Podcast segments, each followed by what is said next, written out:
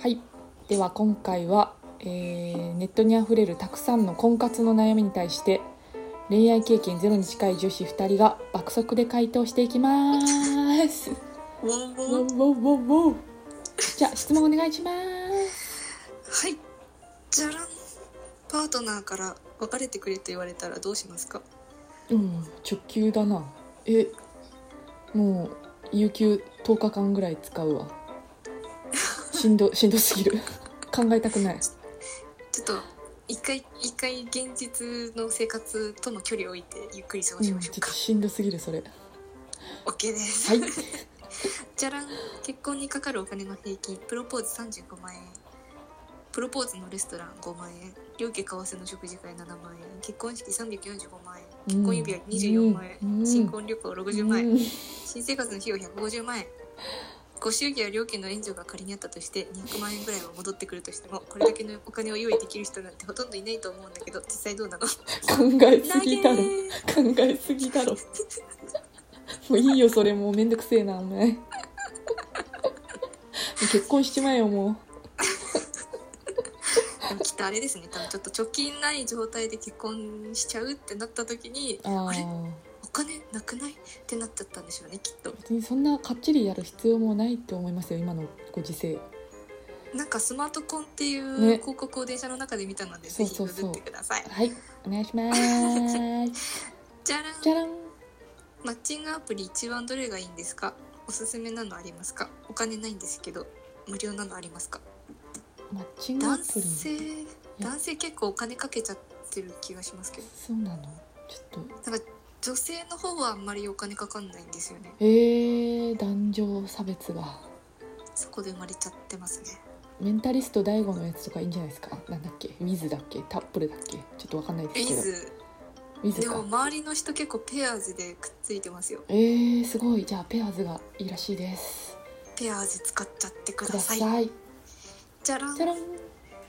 頑張ってますがなかなかいい人見つかりません年々悩んでますどうすればいいですかいやー出会いを増やすのがいいんじゃないですか出会いはどこで増やせばいいですかねうんいうにゃやー サークルとかちょっと習い事始めましょうか。そうね習いそう事趣味増やしましょうまずはなんか個別趣味じゃなくて、なんか集団で成り立つようなあそうっすねそうっコすねミュニティに入る入るとといいと思いますめちゃくちゃ早く作れると思いま。そうですすねじゃらん。独占欲や自己中さもないと結婚や恋愛は難しいですか？全員ではないけど優しい人よりきつい人の方が恋愛結婚したり子供持ってる印象ですけど、そんなことないよまあ、優しい人よりきつい人の方がいいかっていうとまあそうでもないと思いそますよ。うでもないですよ人間70億人ぐらいいるのでよく何度も言ってますけどあ の極論で考えない方がちょっと偏見で考えない方がいいと思いますうんまあきつい人が良ければそうですねいいですけ自ど分に合う人がを探すといいと思いますよありがとうございます、はい じゃらんお見合いオファーしてお見合い OK もらって会うんですけど初めてのお見合いで何を話したらいいですかあとどんな服を着たらいいですかえー、具体的じゃん服頑張って頑服ってむ張ずってくね服ってむずくね何えでも着物かスーツかってなあったスらあスーツっしょ男はスーツあるから最強じゃないですか何話したらいいですかね話自己紹介トークを質問 箱質問箱質問箱いいんじゃないですか質問箱でちょっとああのの お見合い盛り上でがっググってくださいくださいはいじゃらん婚活パーティーもマッチングアプリも駆使しているけど全く成果がありませんえー、とどうしたらいい印象を残せるでしょうかなんでですかねまず笑顔じゃないですかちょっとあ笑顔笑足顔りてないんじゃないですか笑顔とあと清潔感大事ですからね清ちょっ潔とアイコンもちゃんと加工してフォトショッ プであの自信のある一枚を撮ったら結構いエンゲージメント上がると思いますエンゲージメントググってください、はいググってくださいじゃらん年収500万猫飼ってますゲーマーです身長175センチで細身28歳ですけどおー婚活したら申し込み来ますかいや生活費は折半希望子供はいらないですあちょっあと最後の一言がだいぶパンチきてますパンチきます そこ最後の一言めっちゃパンチきたねそれまではかなりいい線いってると思いますよちょっとあの付き合う前からけ生活費結婚後の生活費折半ってちょっとああ言わない方がいなんいかあれあれってなっちゃいますねあそういう人なんだなって